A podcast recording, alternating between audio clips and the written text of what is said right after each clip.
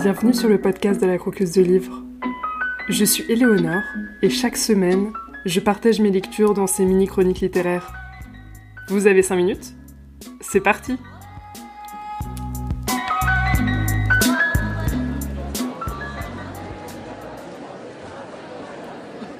Lord Mackell trottait à leur côté en commentant l'agencement des lieux.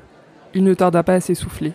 Ses petites jambes peinaient à s'aligner sur les grands pas de Winchka et de son époux. Au-dessus de leur tête, dans un grincement de poulies, des hommes s'affairaient à suspendre une banderole. Elle figurait un ciel étoilé déchiré par un météore incandescent et portait en inscription Grande vente de bienfaisance au profit des victimes de canotières. J'espère sincèrement que ce sera un succès, dit Lord Horace. Beaucoup de ces malheureux ont tout perdu avec la météorite. Ce n'était pourtant pas faute de les avoir prévenus. Il caressa sa courte barbe brune comme il le faisait souvent quand il était songeur. Winchka avait remarqué qu'elle se teintait de gris depuis quelques semaines. Son mari avait, après tout, bien dépassé la quarantaine. Elle lui serra tendrement le bras. Vous avez accompli tout votre possible, le rassura-t-elle. Et nous aussi. Tout à fait, approuva Lord Mackell. En des circonstances pareilles, nous faisons chacun de notre mieux. Il faut bien cela, n'est-ce pas, pour nos voisins de canotière Winchka aurait voulu redire à son mari combien elle était fière de lui. Le travail remarquable accompli par la Chambre impériale d'astronomie que dirigeait Lord Horace avait été encensé par les autorités de l'Empire. Les astronomes avaient détecté l'approche de l'astéroïde de longs mois à l'avance, calculé sa trajectoire, défini le jour, l'heure et le lieu de sa chute avec une précision parfaite. En parallèle, le bruit qui court et les journaux concurrents avaient enchaîné les articles pour couvrir l'événement. Les météorites faisaient bondir les ventes. Ils avaient évoqué l'évacuation orchestrée par le gouverneur de la province de Canotière, le spectacle familier mais toujours saisissant de la descente du corps céleste, le ciel enflammé par cet éclair apocalyptique, la terreur de la population.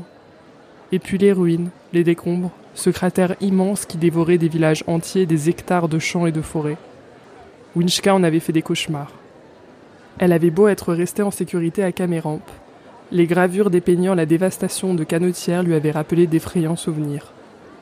Quand elle était jeune fille, en Oursande, ses parents l'avaient emmenée sur les lieux d'une de ces catastrophes, à quelques heures de route de chez eux. Toute la journée, ils avaient œuvré sans relâche pour aider les malheureux qui venaient d'être frappés.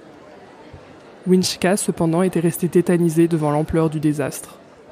Même si tous les habitants de l'Empire y étaient habitués, même s'ils y étaient préparés, les dégâts causés par les chutes de météorites demeuraient effroyables.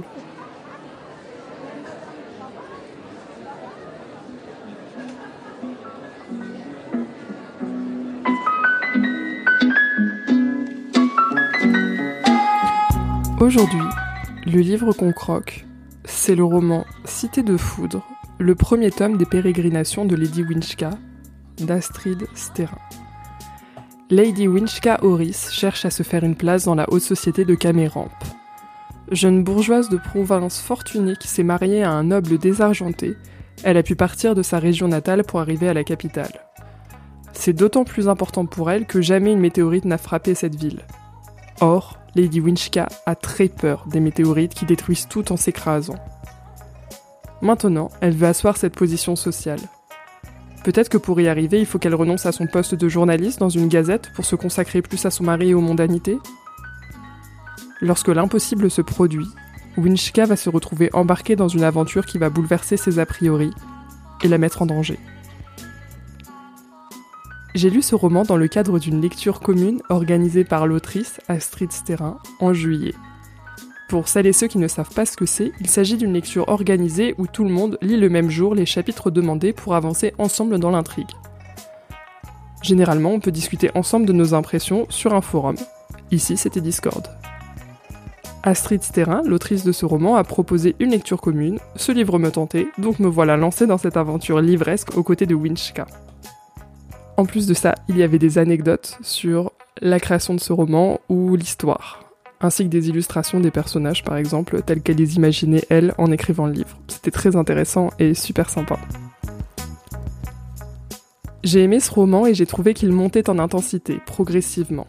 Winchka est un personnage ambitieux, parfois horripilant, souvent attachante, qui fait le nécessaire pour survivre et tirer son épingle du jeu dans une société où les femmes ont peu de marge de manœuvre.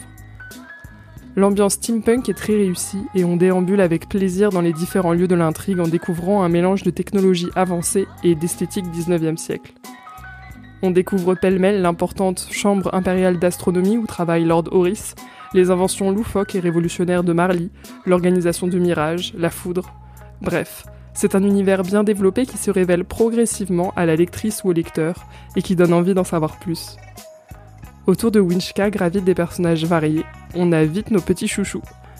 Il y a des personnages inquiétants aussi, car Winchka se retrouve vite dans des machinations qui la dépassent.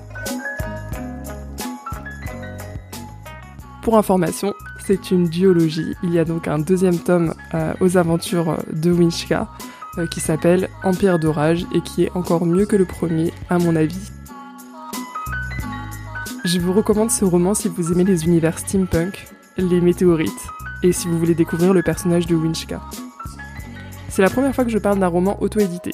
Je découvre progressivement ce domaine et j'ai de plus en plus envie de lire des auteurs et des autrices qui proposent leurs ouvrages en auto-édition. Pour trouver le roman d'Astrid Terrain, il faut aller sur Amazon pour le commander en physique ou en e-book. Pour les lectrices qui ne sont pas sur Kindle, n'hésitez pas à envoyer un message à Astrid Terrain pour qu'elle vous... En tout cas, toutes les informations sont dans la description de l'épisode. Vous lisez souvent des romans auto-édités Vous avez envie de réagir à cet épisode? Je vous invite à me contacter par mail à lacroqueusedelivre.org ou sur Instagram at lacroqueusedelivre podcast tout attaché.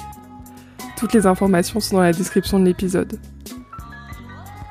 Si ce podcast vous plaît, n'hésitez pas à le partager autour de vous pour le faire découvrir ou à le noter sur votre application de podcast préférée. Ça m'aide beaucoup. Merci pour votre écoute et je vous dis à très vite pour découvrir un nouveau livre à croquer ou à dévorer.